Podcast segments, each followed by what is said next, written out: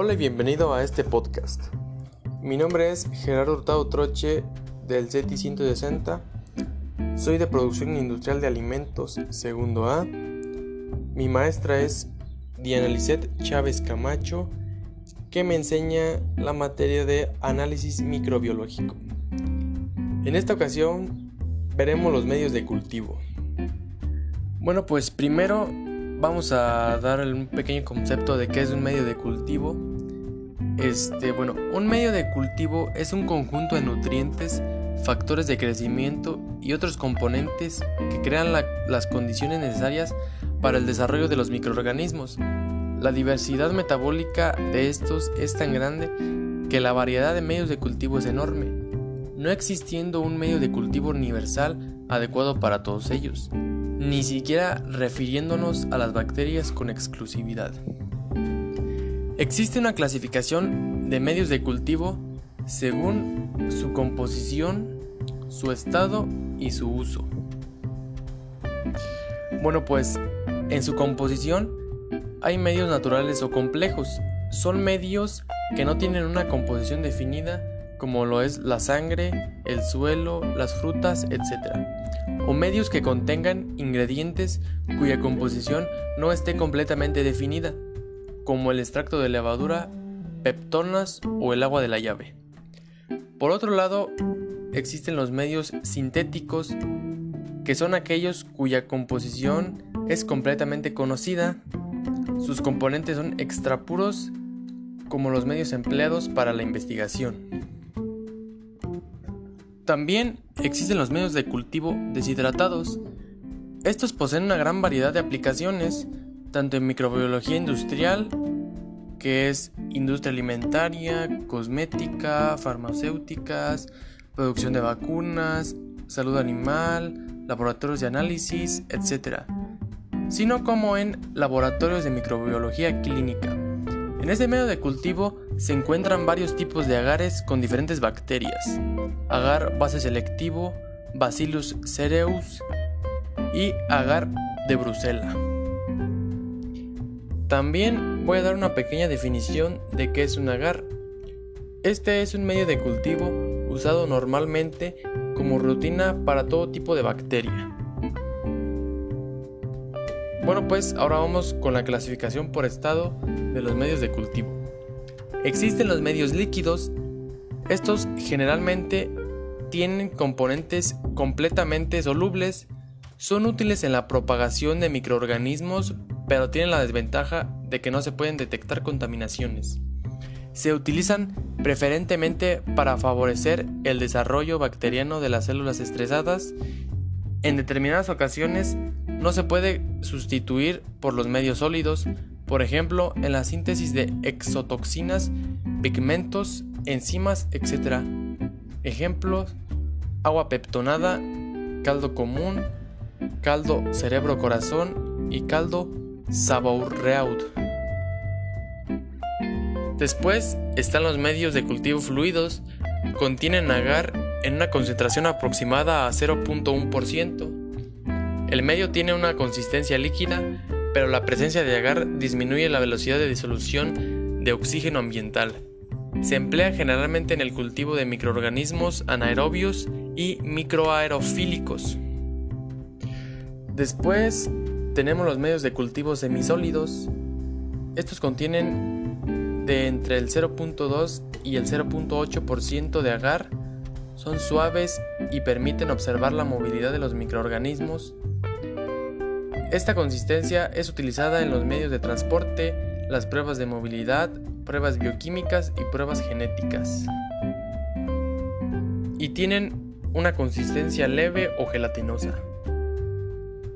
Por último, tenemos los medios de cultivo sólidos. Estos contienen entre 1.5 a 2.0% de agar. Esto los hace tener una consistencia dura y forman un soporte para el crecimiento microbiano.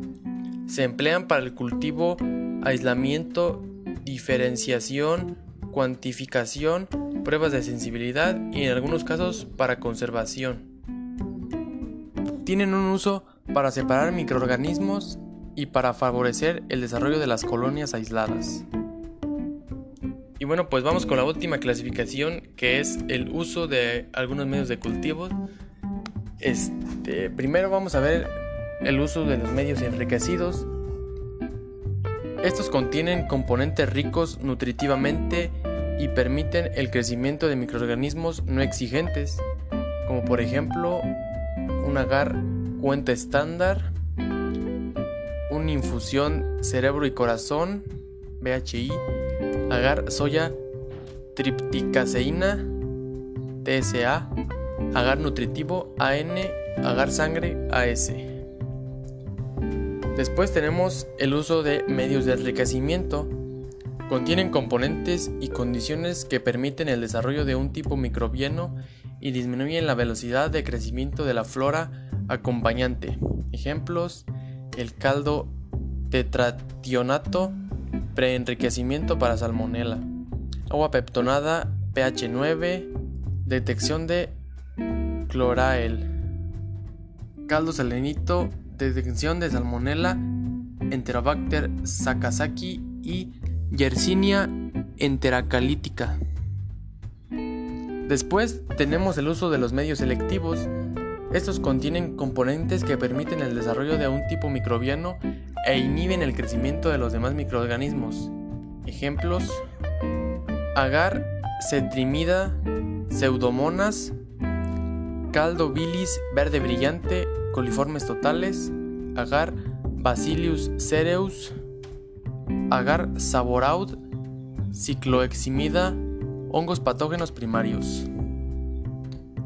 Continuamos con el uso de los medios diferenciales. Estos contienen componentes que permiten diferenciar las actividades metabólicas de los microorganismos inoculados, la presencia de indicadores o el uso de reveladores después de la incubación ponen de manifiesto la actividad.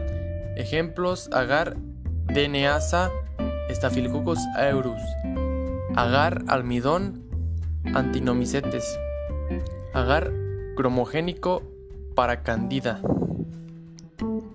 Después tenemos el uso de medios diferenciales y selectivos, que en este caso tenemos por ejemplos, como por ejemplo agar sal y manitol, estafilococos, agar endo coliformes, agar eosina azul de metileno, bacterias entéricas gram negativas, agar MC bacterias gram negativas, agar XLD, chilosa lisina dexoxilcolato, shigella. También tenemos el uso de medios de conservación. Algunos medios de cultivo son empleados para la conservación temporal de microorganismos, como lo son medio sólido en caja a 4 grados hasta una semana, medio de agar inclinado 4 grados hasta 2 semanas con sello de glicerol estéril a 4 grados, varios meses dependiendo del microorganismo. Medio fluido de dieglicolato con carne molida, con sello de aceite mineral estéril a temperatura ambiente, varios meses dependiendo del microorganismo, en la, en la liofilización de leche en años. El penúltimo uso es el de medios de transporte. Son medios que se emplean para el transporte de muestras sin alterar la viabilidad y la proporción de microorganismos. Tienen consistencia semisólida, con amortiguador de pH y reducidos de nutrientes para preservar la proliferación de microorganismos por varias horas. La muestra se recolecta con esas o con hisopos de alginatos que no inhiben a los microorganismos. Algunos ejemplos son medios Amis, Neisseria,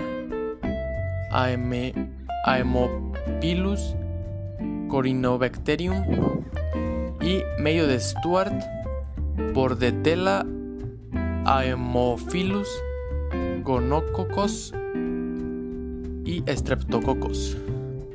Y por último, tenemos el uso de pruebas bioquímicas. Son medios de cultivo que contienen los nutrientes para poner en evidencia la actividad metabólica de un microorganismo puro. Pueden emplear reveladores y o indicadores. Su sistema de funcionamiento generalmente consiste en determinar la actividad de una vía metabólica a partir de un sustrato que se incorpora en un medio de cultivo y que la bacteria al crecer incorpora o no. Bueno pues esto fue todo, agradezco que me hayan escuchado, gracias.